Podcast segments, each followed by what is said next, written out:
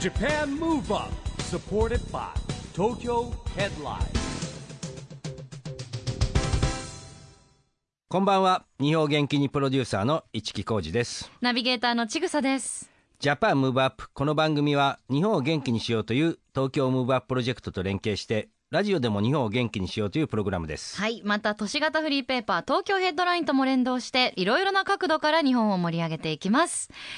さあ、市木さん、番組でも、市木さんの格闘技好きは結構はい浸透してきたなと思うんですが、はえーボクシングの元世界ヘビー級チャンピオンのモハメド・アリさんが亡亡くくななっりちゃいままししたたねね。僕あのオリンピックの時に聖火ランナーやったじゃない最後の日をつけはあれがすごく印象的なんですけどうもんもう一つはねあの僕アントニオ猪木のファンなだったんですよはい。当時すごくねでアントニオ猪木さんのテーマソングってあのアリにプレゼントされたんですよね猪木ボンバイエってアリボンバイエっていうのがプレゼントされて猪木ボンバイエって入場曲になったんですそうなんです。あそうなの猪木ボンバイエですかそうそうそうそうえー、知らなかったです。知らなかったでしょ、うんえー、さすがファンですね。いやもうもう僕はだってあれね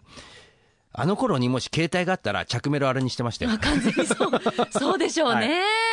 あーでも、影響を受けた格闘家の方、はいたくさんいらっしゃると思います。はいえー今夜のゲストは、格闘家の方、お呼びしました。えー総合格闘家の宇野薫さんです。はい、えー宇野薫選手はですね神奈川県出身の41歳はい。シュート UFC ヒーローズドリームなどね世界のトップファイターの一人として活躍中ですよ、うん。もう総合格闘技界のパイオニアの一人ですよね。うんスポーツアパレルのワンハンデルとアスレチックのディレクターを務めてますしね、うん。ファッションの分野も手掛けてるし、まあ幅広く活躍されてますよね。うん今日は幅広くお話を伺えそうですね。この後はいよいよ宇野薫さんのご登場です。ジャパンムーブアップサポーテッドバイ東京ヘッドライン。この番組は東京ヘッドラインの提供でお送りします。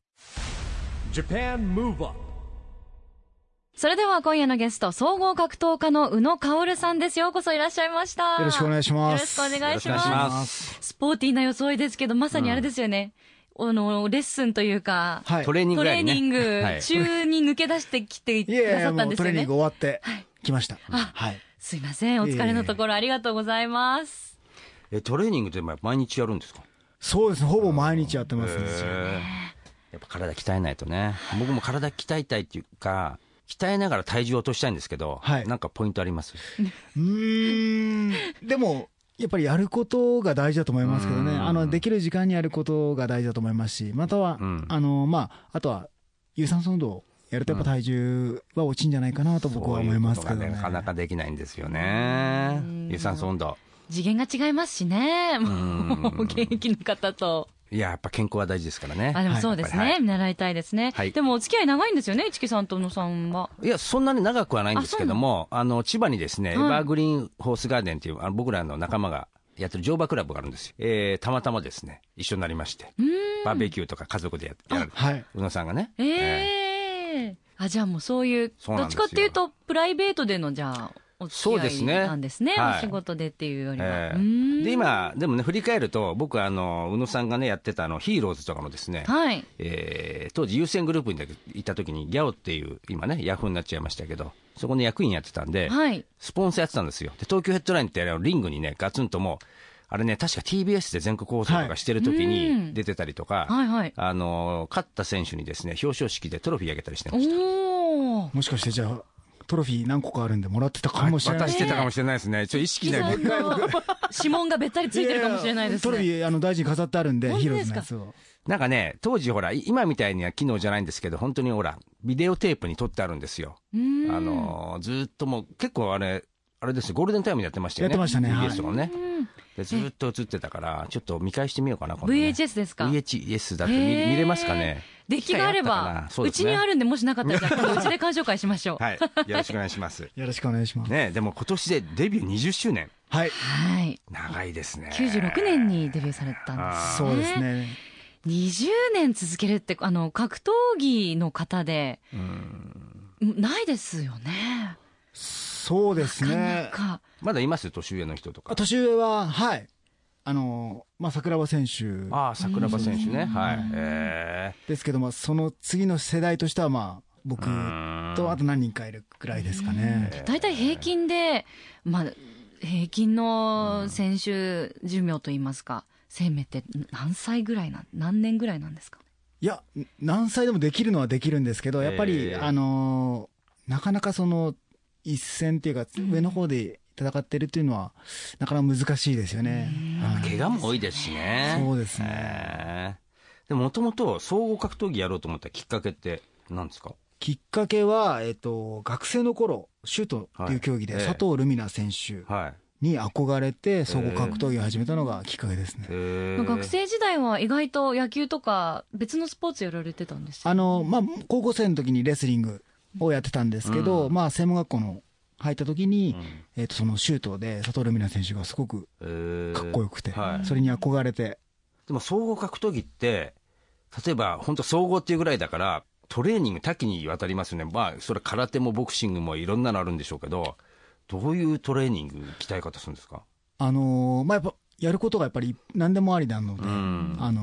ーそうですね、レスリングもやりますし、ええあの、関節技、こう、組み技競技もやりますし、はいええあとボクシング、キックボクシングはのトレーニングもやりますし、あとはフィジカルトレーニングもあはあそうですね筋トレとかへウェイトレーニングやりますね。いや、でも、そういう意味では何でもありだから、やっぱり、防御も大変ですよね、でもね。防御大変です防御ねも。大変ですよね。あのーやはり正確に、その対処できないと、んやっぱり、まあ攻撃ですね。相手の攻撃に対して正確に対処しないと、やっぱりそのミスをすると、そこにつけ込まれてしまうので、あまあ攻める時もそうですし、はい守る時もやっぱり、へー正確に対処しないといけないなっていうことは常にやっ思いぱます。、こう、キックとか、まあ、締め技とかね、あパンチとかの中で言うと、なんでしょうね、やっぱり。一番怖いのって何ですかまあ、全部怖いんですよね。どちらかというと僕はちょっと組み技系のタイプなので、あーやっぱ打撃はちょっと怖いですね。特にパンチまは怖いですね。パンチキックっていうのはやっぱり顎に入ってしまうとやっぱりこあうー意識がね、なくなってしそまういなまんすでかすからやねっ。ぱりあはれ。い。締め技、関節技はまだこうちょっと対処我慢とかもできますけど、やっはい。ぱり顎に入ってしまうと、急所に入ってしまうとやっぱりもなるほどう意。識がなくなってしまいますね。顎って急所なんですね顎そうですね、脳が揺れるような形で。顎強所チンって言うじゃないですか、だって。あなるほどそうですよ。そうですそうねですよ。そっかなんかこう、戦ってる時に、こう、離れ際にテクニック、離れ際にちょっと一発やるみたいな、はいはいあるじゃないですか。はい。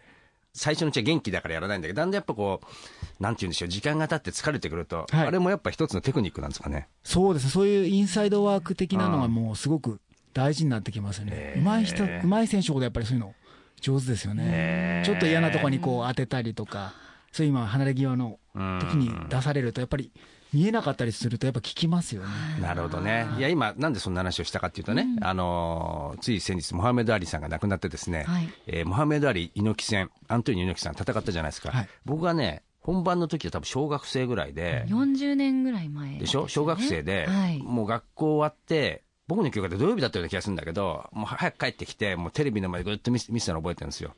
ああ、なんか何もしないうちに15ラウンド終わっちゃったよみたいなね。 あの当時、アリキックっていうのがね、猪木さんがこう、立てなくて、ルールがやっぱ厳しかったから立てなくて、やっぱパンチが怖くて、一歩踏み込めなかったみたいな話をされてたんですけども、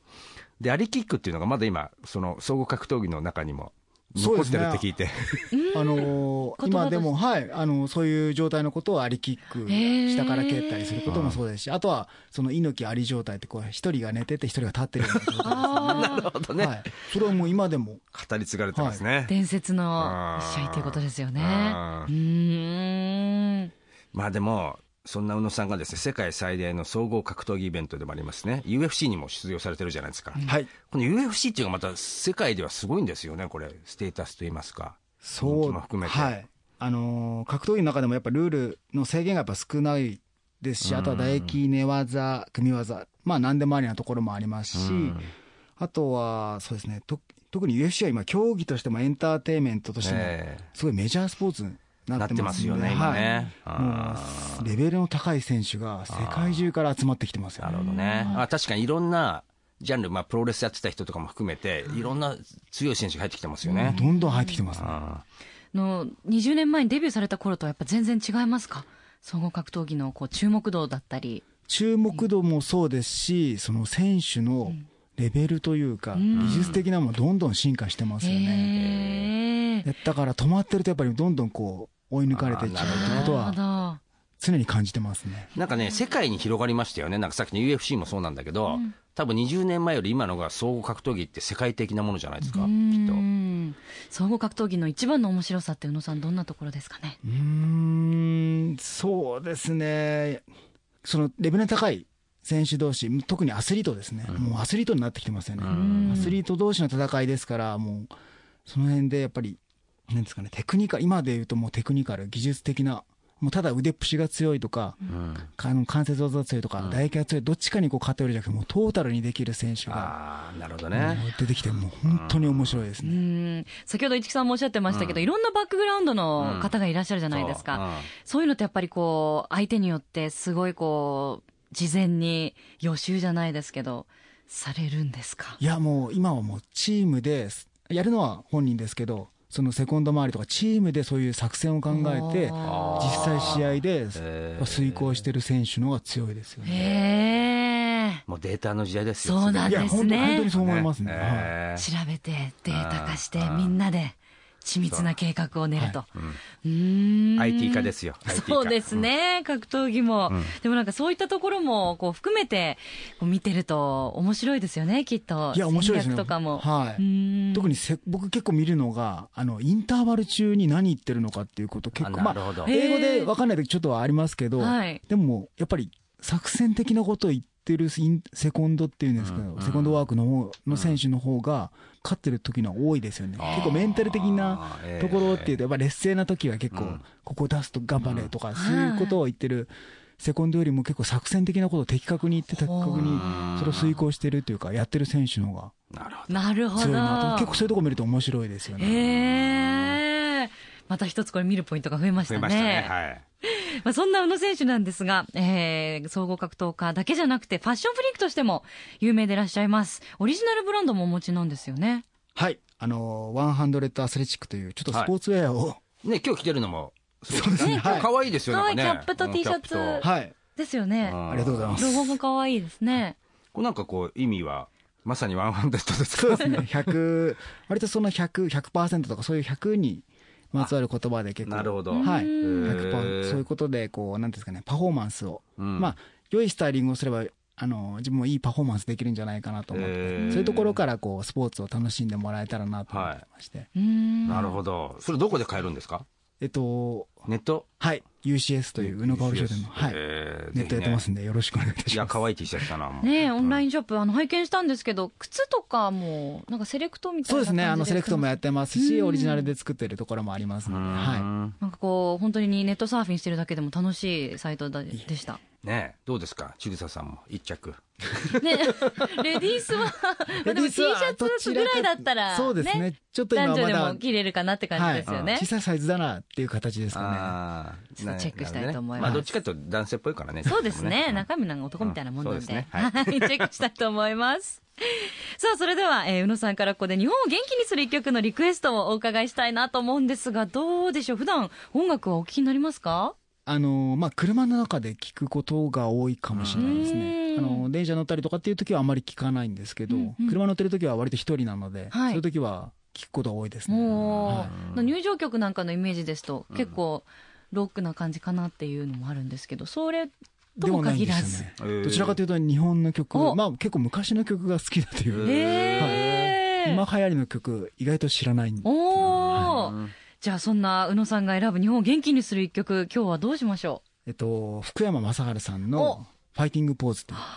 はい、曲なんかです福山さんの番組も出たことね。あるって前に、はい、出さうせて実はいただ東き京 FM の福山さんの番組にもえー2度ほどご出演されはい素晴らしい。たということで、あの、仲がよろしいんですかあの、まあ、よくしていただいて、はいうー、ですん。この曲は何か特別な思い入れが。あのファイティングポーズってあの、まあ、格闘技だと、ね、構えていく部分で取る部分があるんですけど、まあ、相手に向かっていく時とか劣勢の時に倒れないように、まあ、踏ん張る時なんか、でダウンした時なんかはもう一度立ち上がるという時に、えーとまあ、取るポーズなんですけどそれがなんか格闘技や仕事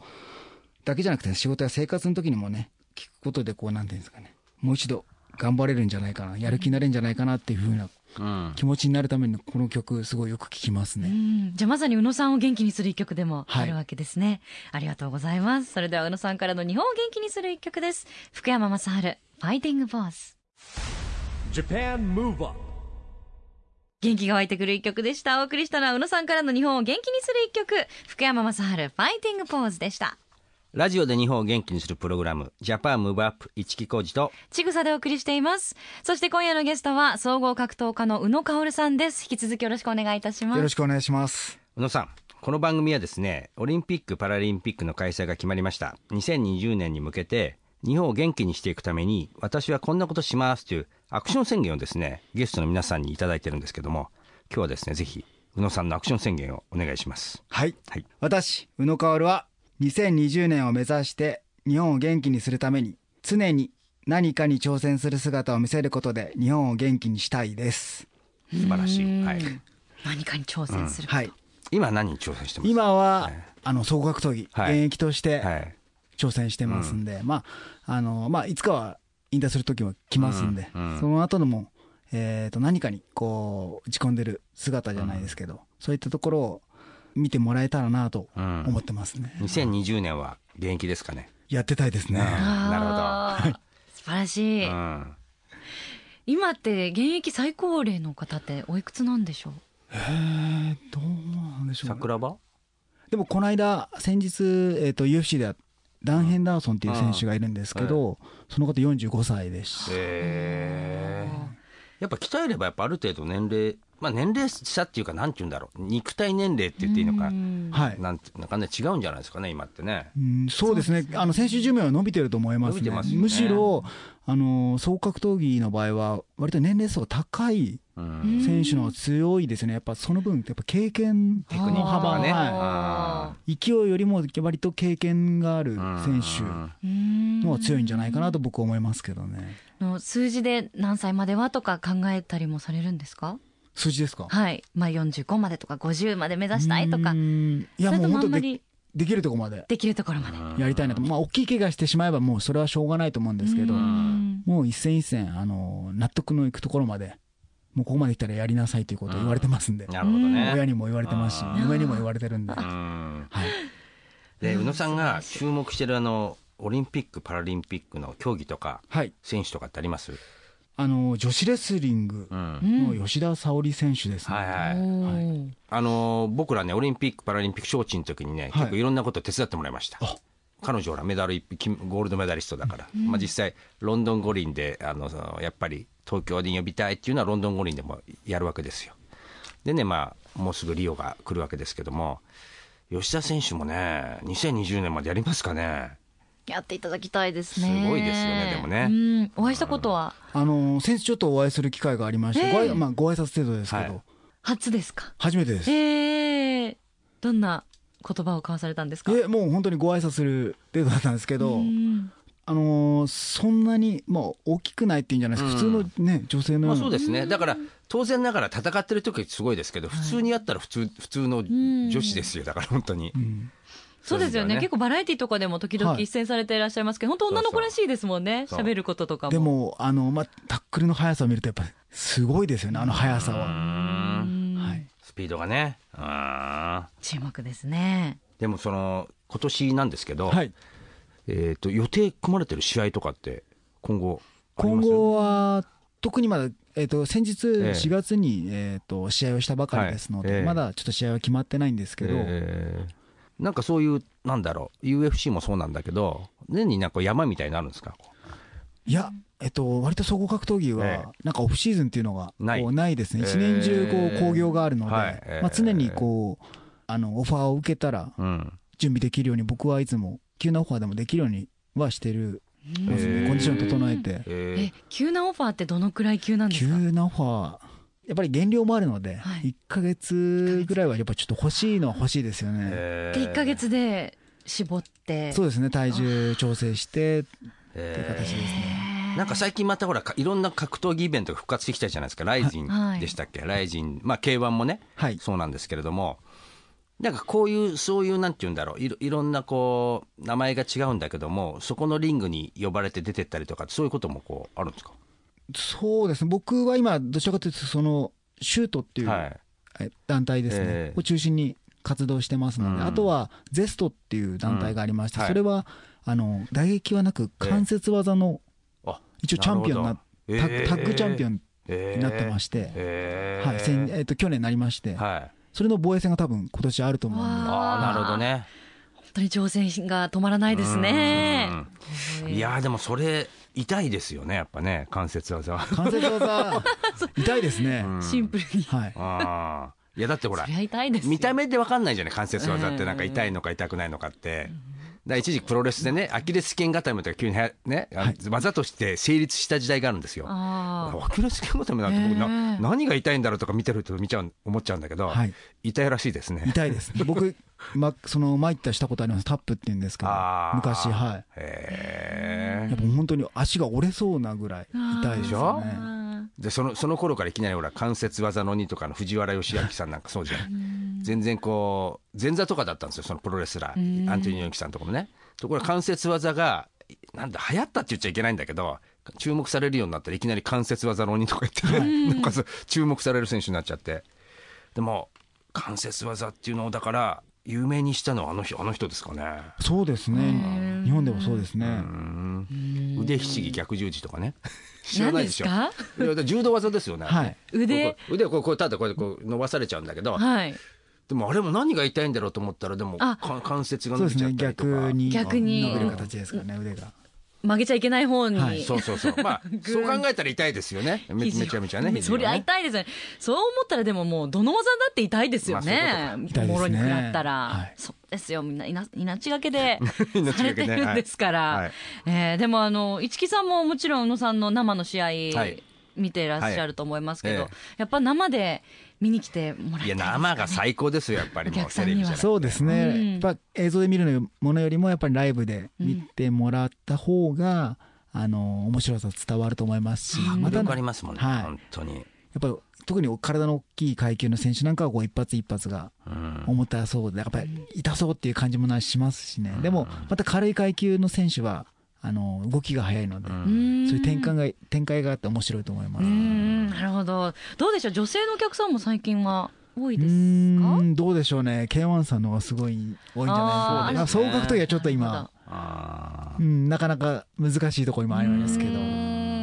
昔と比べるとじゃあもっ増えたいー増えてほしいって感じですよあねのー。今人気は筋肉らしいですからね。あそうですよテーね。みんな、あそうなんですか女性肉体美というか肉。体美、はいだからアーティストも何でもみんなこう筋肉をねあ筋肉あきあのね筋肉を競うっていうかみんな体鍛えるじゃないですか、はいだからテーマはあの筋肉出すと思いまあじゃあいい体の選手すをは人気出る人 気でじゃあ自分も頑張りま頑張っすてくださいもう十分すごい若い頃の体です時よりも筋肉量とかは今の方が全然ありますえねえ進化されている。そうそうあのー重量とかも全然若い時よりも今の方がベンチプレスとかも上がりますしええちなみに何キロぐらい上げるんですかーどうなんでしょう130キロとかえ130キロ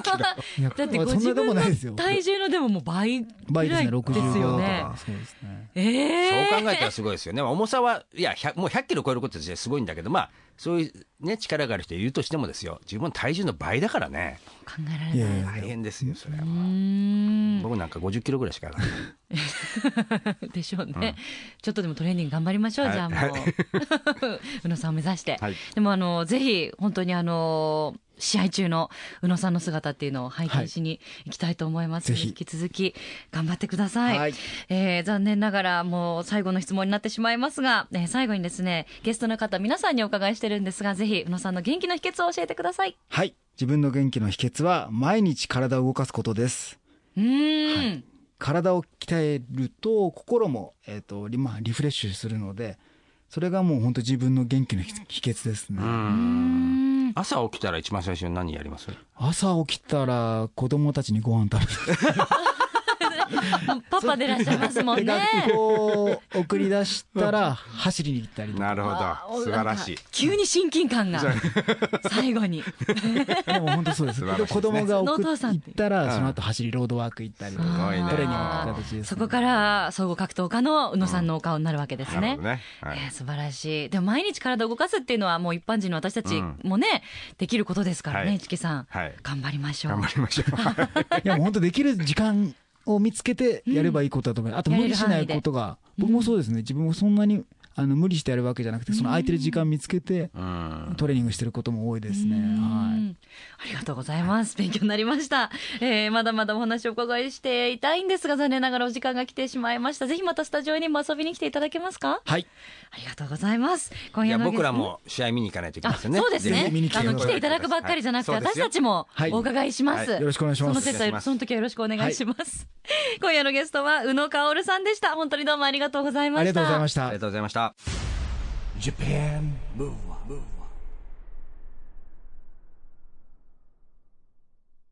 今日は総合格闘家の宇野薫さんに来てもらいましたけども、いかがでしたかいやー、リングの時とまた印象が違う。本当に柔軟な方で。緊張してましたね、ちょっとね。そうですよんね、緊張してらして。いや、もうなんね、かすごいなと思ったら、ちゃんとメモを書いてきてるでしょそうなんですよ。素晴らしいですすよごね。い気合を入れてきてくださって入れいてた。だいて丁寧に答えてくださって、うんなんかあの、いつも入場の時に履いてらっしゃる、シはいうんョートパンツを今日は試合だと思っあてー履言いっててきままししたたねって。さすが嬉しいですね。真剣勝負ですよ。そう。あとあの、実は、昨晩ですか、うんあの 奥 様と、練習したってましたね。奥さんがちぐさ役って言ってましたよね。そうですね、うんあの、あと、一木さん役をうん奥様が。両方がねええやってすこごう、いね答え一る人練習を。一人二役やれちゃうんですね、奥ねさんもね。え、はいでもそんなね、ご夫婦で備えてくださって。備えてくれたのに僕らがそうなんです答よえられましたかね、ち今日。台本通り私たちが進まないもんですから、ご迷惑をおかけしたんじゃないかと思って、そればっかりがちょっと心残りなんですけど。本当ですねもうねえ、じゃあ次回来ていただいた時は台本通り進みましょう。そうですね。はい、はい。またお待ちしています。さあ、そしてここで毎月第2第4月曜日発行のエンタメフリーペーパー、東京ヘッドラインからもお知らせです。東京ヘッドラインでは著名人のインタビューやコラムが充実していますが、それ以外にも隠れた人気コーナーが多数存在します。穴場の美味しいお店を紹介する東京グルメ探偵や落語の面白さを伝える江戸河原版的落語案内格闘家を紹介する格闘家イケメンファイルなど掘り出し物のオリジナル記事が満載ですまた今後は夏に向けてデートスポットやグルメ特集なども掲載していきますよ。発行日まで待てないというあなたはバックナンバーがすべて読める東京ヘッドラインのウェブサイトをチェックしてください。ということでジャパンムーブアップお別れのお時間ですが次回も元気のヒントをたくさん見つけていきましょう。。はいい。東京でオリンピック・パラリンピックが開催される2020年に向けて、日本を元気にしていきましょう。はい。ジャパンムーブアップお相手は、市木浩二と、ちぐさでした。それではまた来週ジャパンムーブアップサポーテッドバイ東京ヘッドライン。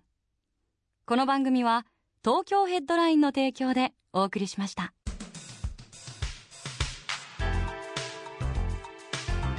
Japan Move Up.